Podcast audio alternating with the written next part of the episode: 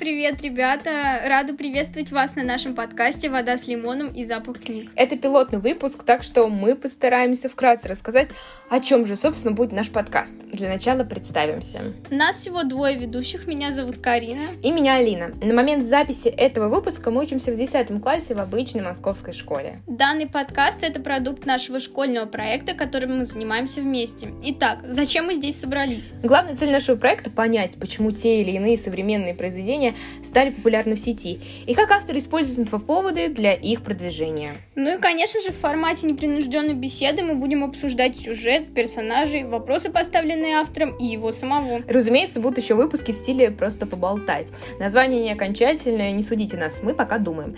Но если есть какие-то предложения касательно названия, будем рады видеть вас в беседе в телеграм-канале. К слову, немного о нем. Наш телеграм-канал — это мини-блог с информацией о подкастах, мотивационными цитатами, краткими рецензиями на книги, разными лайфхаками и книжными интерактивами. Вдобавок, с помощью канала слушатели смогут принимать активное участие в создании и улучшении подкастов и напрямую общаться с нами.